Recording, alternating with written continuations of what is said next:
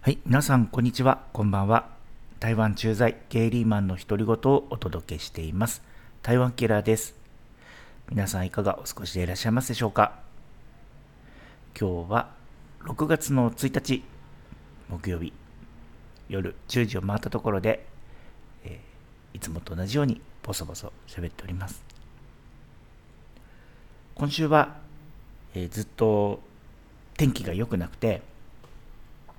それこそね、台風2号が割と台あの台湾に接近してきたこともあって、うん、めちゃくちゃすごい雨が降ったりしてました。はい。今ね、もうだいぶ台風が沖縄の方にそれていってしまったので、あの台北も夕方ぐらいから晴れましたね。なんですけど、それまでは晴れてたなと思ったら急に雨がザーッと降ったりとかっていうのがこの3日4日ずっと続いていたりしてたので、うん、結構ねなんかあタイミング悪いと本当にずぶ濡れになって家に帰ったりオフィス入ったりみたいなことをしてたりして、うん、割と、うん、嫌な1週間というか、はい、平日だったんですよね。うん、ねなんかこっちはいいんですけど、今からね、沖縄の方とか、えー、日本の太平洋側は、えー、ぐずついた天気とか、急な大雨とか、えー、あるかもしれないので、えね、日本にお住まいの皆様には、くれぐれもお気をつけいただいて、ね、あのぜひね、安全なところで、え過ごしていただければなというふうに思っております。はい。まあそんな、ね、天気な話はもういいですよね。はい。もしかしたら全然そんな関係ない時に聞いてる人もいらっしゃるかもしれませんしね。失礼いたしました。はい。今日はですね、あの、ちょっと、えー、いつもと違うトピックを、えー、お話しできればなと思っていますので、えー、最後まで、え聞いていただけると嬉しいです。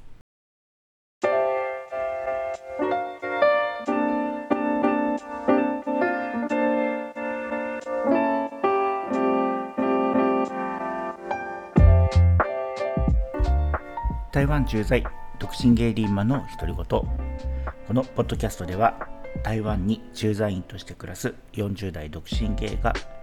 台湾の日常や暮らしぶりそれから LGBTQ 関連についてつぶやくポッドキャストとなっております。ということでねもう今日はいきなり本題に入ってだらだら喋っていこうかなと思うんですけどもあの日本から見た台湾のイメージってこう例えば親しみのある台湾の人が多くて昔ながらの風景とかこう景色が残っていてこう、ね、食事とかも安くて美味しいものがたくさんあってでそういうイメージ皆さん結構持たれてると思うんです。でもちろんその台湾のイメージって全然間違ってはいないんですけれどもただこうなんか SNS とかメディアとかをね使ってのこういう情報の伝わり方としてはちょっと偏りがあるかなって僕は思ってるんです。なぜかというと、まあそういう側面もあるんだけど一方でねこう商談とか交渉ごとにめっちゃ強いこう徹底的に勝負してビジネスチャンスとかお金を稼ぐ人も台湾の中にはたくさんいるしこう昔ながらの風景がある一方でね台北の新意とかを中心にねこう都会の風景が増えてどんどんどんどんこう開発されてるエリアっていうのもたくさんあるしそれこそこう最先端のとか超人気の高級レストランとかもすごいたくさんあってそういうとこ全然予約が取れなかったりとかでこうこういうなんか最初に言ったイメージとはまた別のなんかこう新しい台湾みたいなところが SNS とかでも見ないしこうメディアとかも積極的にこう取り上げてるって感じがちょっとしないんですよね。で今日はですねまあそのその後者の方とかでこう絡んでくる話なんですけどもこう、ね、僕のこう仕事を通してあの台湾の富裕層の方と触れる機会が、まあ、たまにあるんですけど、まあそのね、えー、たまに触れたところからの、えー、独自目線、まあ、ぶっちゃけ言うと僕の独断と偏見もかなり入ってるんですけどもその台湾の富裕層の話っていうのをちょっとだけしてみようかなって思ってます。あの間違ってもですね、アキラが富裕層だとか、お金を持ってるだとか、あのそういうふうに捉えてほしくはないんですね。あの私、どこまで行ってもあの会社勤めの中間管理職サラリーマンなのであのそういった方とは全然違うんですけどただただ、えー、仕事を通じて、えー、ちょっと垣間見た部分なんかをね、えー、お話しできればなというふうに思っていたりします。あのまず早速ですねその富裕層の定義からちょっと真面目な感じで始めていこうかなと思うんですけどもまあ一般的にこう富裕層っていうと富裕層の中にも2つのグループがあるんですね。でまあこれはなんか持っている資産のこう額で呼び方がちょっと変わっているんですけどもまずは1つ目のグループっていうのが、まあ、資産を、えー、100万ドル保有している層。これを通常富裕層と呼んだりしています。まあ細かいことをちょっとね省いてざっくりでいいんですけど、まあ、日本円に置き換えると大体1億円くらいを相当を、えー、まあ、資産として持っている方を、まあ、通常富裕層と言ったりしています。でもうこの時点でねあもうあの僕にとってはもう別世界。もう生きてる世界が全然違うっていうところなんですけどもさらにですねその上の富裕層っていうのがありまして、えー、資産をですね3000万ドル以上持ってる方、うん、をね超富裕層と言いますね。で、えー、日本円でだいたいざっくりですよ。30億以上持ってる方。を、えー、超富裕層と、まあ、一般的には言ったりします、まあ、これはね英語でね、えー、UHNWI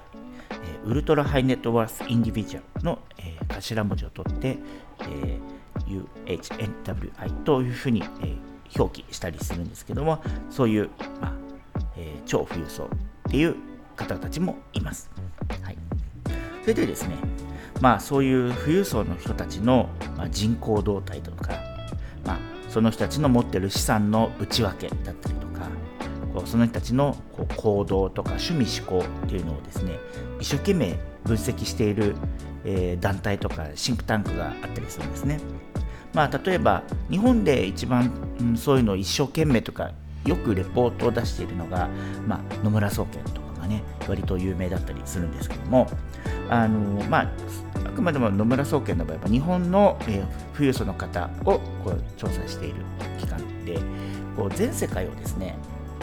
動向を見ようと思った時にはですねまあ一番よく知られているのが、まあ、ナイト・フランクというですねイギリス発祥のあの、まあ、不動産屋さん、まあ、そこが今世界中で展開してるんですけどもそこの、えー、会社が富裕層のレポートっていうのを毎年出してるんですね。で、えー、今回はちょっとそのナイト・フランクの2023 2023年度版の、えー、富裕層レポートというのをちょっとあのここに用意してですねそこから、まあ、ちょっとした数字を、えー、拾って皆さんにちょっとお話ししていこうかなというふうに思っています。例えばですね、えー、まあ、日本を見ていこうかなと思うんですけど、えー、まあ、2020年、22年度に、まあ、日本にいる富裕層の人数というのはですね、大体ね、290万人いるというふうに、このレポートでは言っています。はいまあ、若干ですね、コロナの影響もあって、その一昨年前と比べると、ちょっと人数が減っているらしいんですね。でも、意外に、あ、290万人もっていうのかな。はい。えー、その富裕層と呼ばれている、ね、1億円以上持っている方っていうのが、えー、いると。で、さらにその上、超富裕層の人数ってなると、え、どうやらこのレポート上では2万2000人ぐらいいると。いうふうに言われています。はい、で、えー、一方で、ここ、台湾ですね。台湾の数字をちょっと見てみますと、えー、2022年度の富裕層の人数、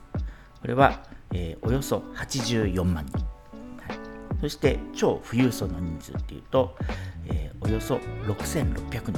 という推計値が、えー、このレポートでは出ています。さらにですね、この超富裕層、ね、6600人、え、日本だと2万2000人っていうふうにさっき言ったんですけどそこの超富裕層の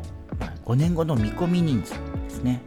というのをこのレポートではちょっと出していて、まあ、そこだけちょっと拾ってみますと日本ではま2万2000人今いるんですけど大体5年後でほぼ横ばいの2万1800人。一方で台湾は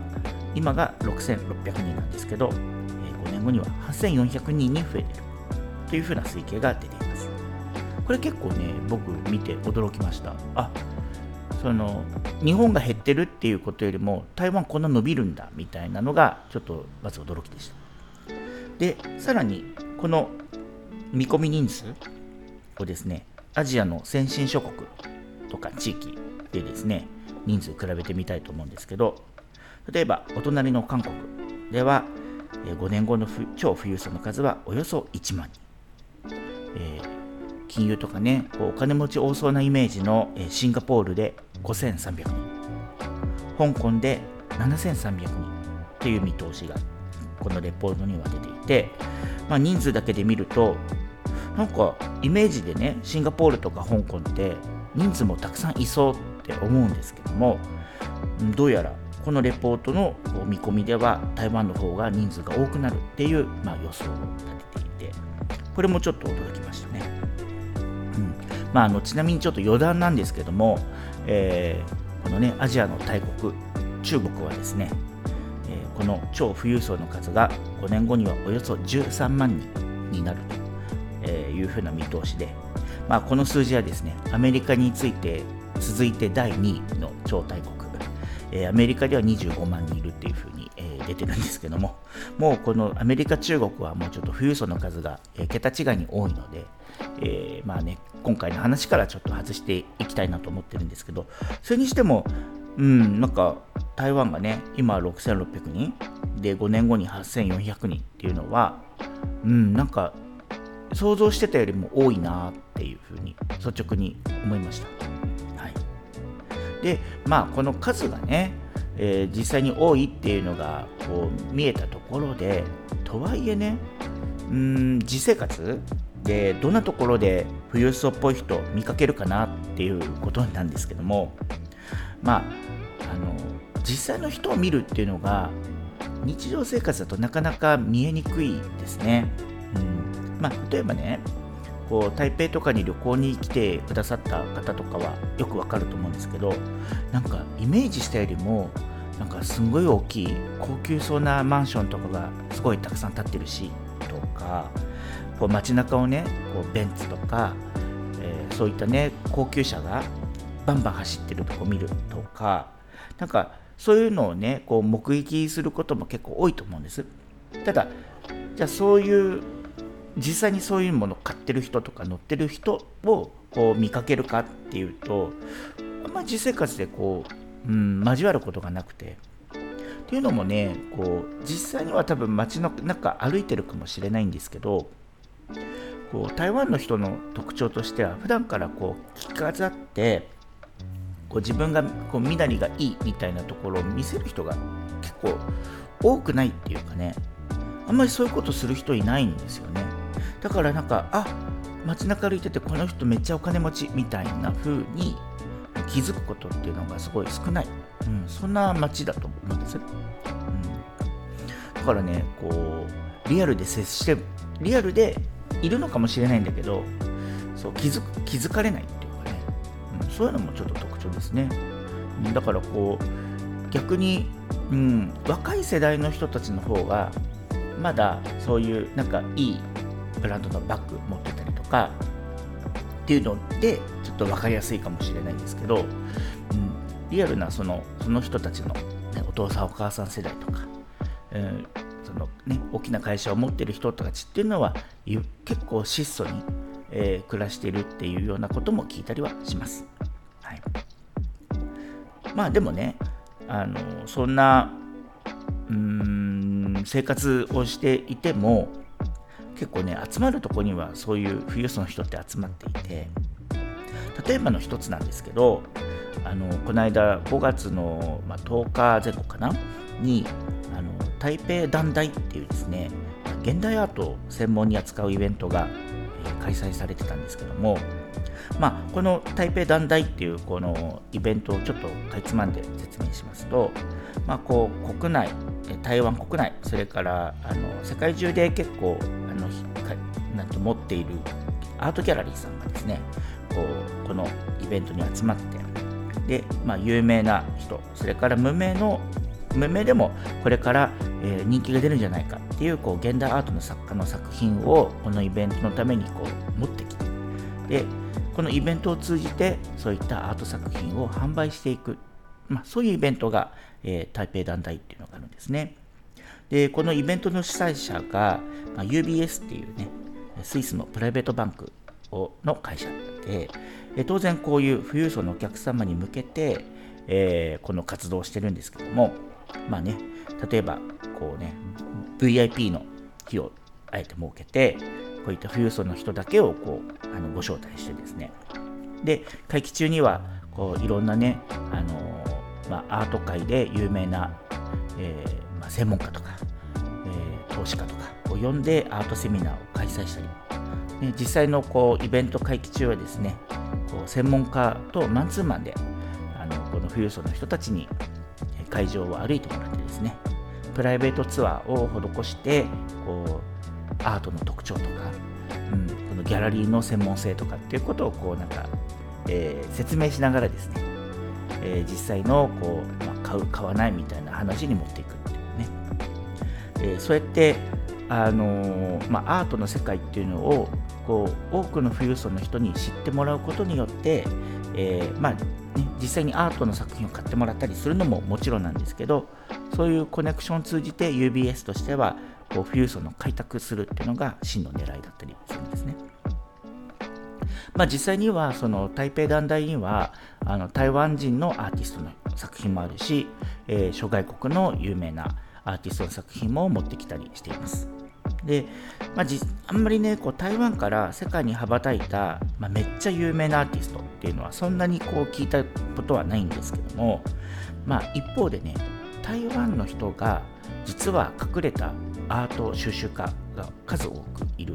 国地域でありましてあの、まあ、アジアでいうとそういう現代アートのイベントとかではやっぱり香港がダントツであの一番大きなマーケットって言われてるんですけども、まあ、ここ台湾でもですねこの台北団体っていう、えー、イベントがかなり大きな規模になっていて、まあ、そのね香港に次いでこうすごくポテンシャルがある、えー、ところだっていうふうに、まあ、見られていてですねこういうイベントがもう4年5年ぐらいかな、えー、開催されているんですね。まあ、あの一部ではねこうアートとビジネスがこう密接につながってることをこういかがなものかっていうふうに思う人もいると思うんですけどね。ただもうアートっていうのがここまで発展してきたこう歴史を紐解くともう作家さんとパトロンのこう密接な関係っていうかパトロンさんがやっぱり金銭面とかでも含めていろんなサポートをずっとしてきたからこそこうアートっていうのがずっと発展してきたっていうのがもうあの歴史を見れば明らか。なのでこうね台北にはそういうパトロン気質ってちょっとくくっていいかはちょっと大きすぎるかもしれないんですけどそういう個人の収集家が結構いてでその趣味の枠を超えてですね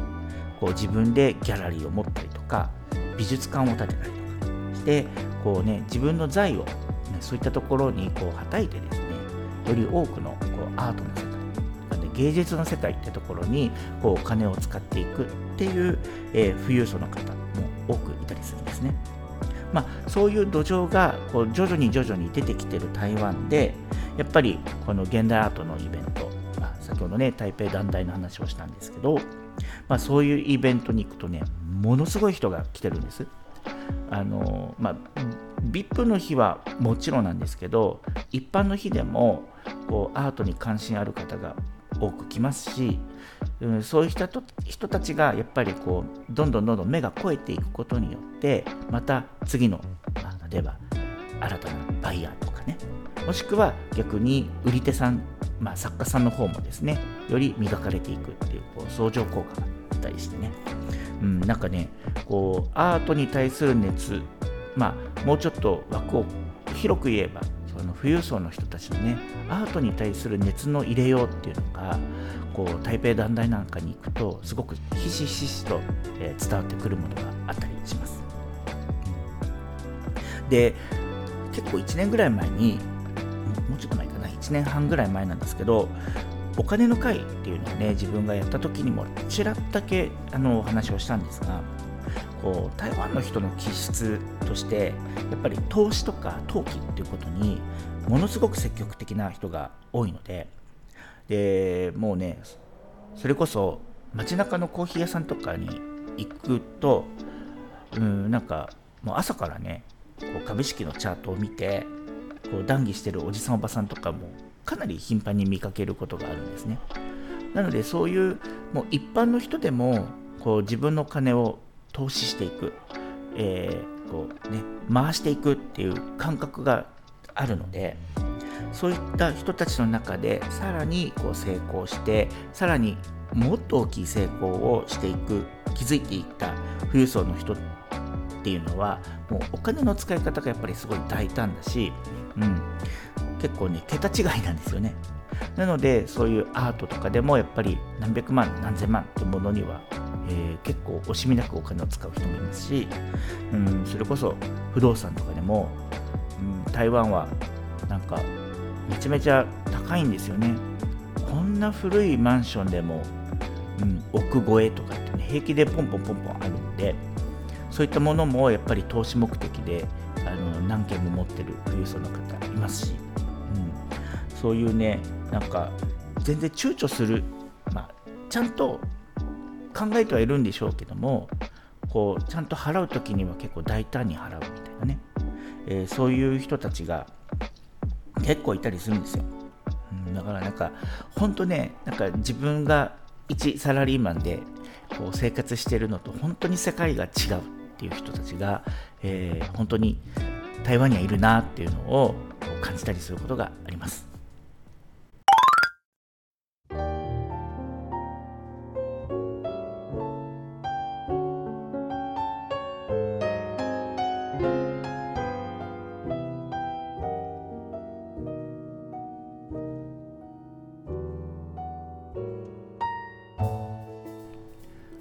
というわけでねあのここ台湾にも多くの富裕層の方がいらっしゃるということで、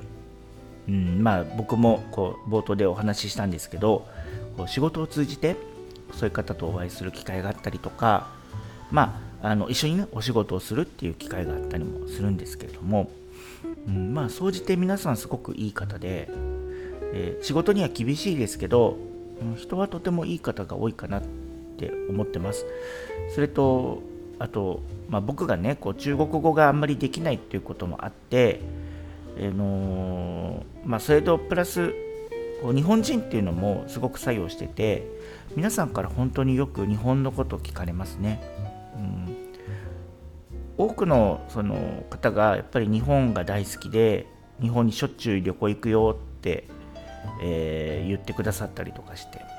うん。だからねよく聞かれるのはだからそのあきらくんがあの友達とこうご飯食べに行くようなレストランを紹介してほしいんだよみたいなことをよく言われますね。だからそのなんかミシュランの星付きとかが知りたいんじゃなくてこう日本人の人だけが知ってるような日本人の中でめっちゃ美味しいけどあんまりこう外国人とか旅行者が行かないレストランみたいなのを教えてほしいんだよ。っていう質問が一番多いですね、うん、だからすごい困っちゃうしなんかその人たちにこうその居酒屋でもいいのかとかさなんかそのどういったこう期待で話を聞かされてるのかが分かんないのでそうそのそういうふうに言って質問をよくされるんですけど本当に返答に困っちゃうし。しかも僕も4年半もねもう日本から離れて住んでるんでこう東京のことですらねよくわかんないこと多いんでうんちょっとねそう最近は本当ネタが切れていてうんそれこそ友達に聞いたりとか SNS でこうね目星のをつけてねこう自分が一時帰国の時にこう友達誘って一緒にご飯食べたりとか、まあ、そういうことでねなんか情報収集したりとかしてこう命をつないでいたりはするんですけども、まあ、でもそれはねあの決してすごいなんかお高いとこに行ってるっていうわけでもないし、うん、なんかその台湾の人もどっちかっていうと友達同士でワイワイ行けるところの方がいいみたいなことをね言ってる人もやっぱりリクエストとして聞くので、うん、そういうところをこうなんかリストアップしたりしてますよ。うん、あとは何だろうな。その人たちが、まあでもねこう趣味とか好きなものには本当とことんお金を使う人も結構多いので一番ちょっと困ったのはねなんか会食で、うん、まあ僕の会社がこうあの主催している会食で全部で8人ぐらいでご飯を食べてたんですけどその、まあ、お呼びしたお客様のがあの、まあね、大きな会社を経営されている方ででとてもワイン好きっていうことでそのレストランのねワインリストをこう見せてくれとこう言って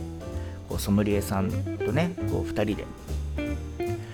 どのワインがいいかみたいなことを喋、えー、ってたんですけど、まあ、僕はもう内心ほんとドキドキしてたんですよ。お願いだからあんまり高いの頼まないでって、うん、思ってたんですけど、えー、案の定ですねその人は自分が払うからって言いながらなんか1本うん十万のワインとかを平気で開けたりとかして僕もその場では値段が聞けないしうんなんか何頼んだんだろうってその時思うじゃないですか。でお支払いのタイミングで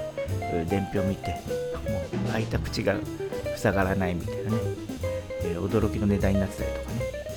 でもその本人はいや僕が頼んだんだからこれは僕が払うって言って聞かないんですよ。けど正直それをやってしまうと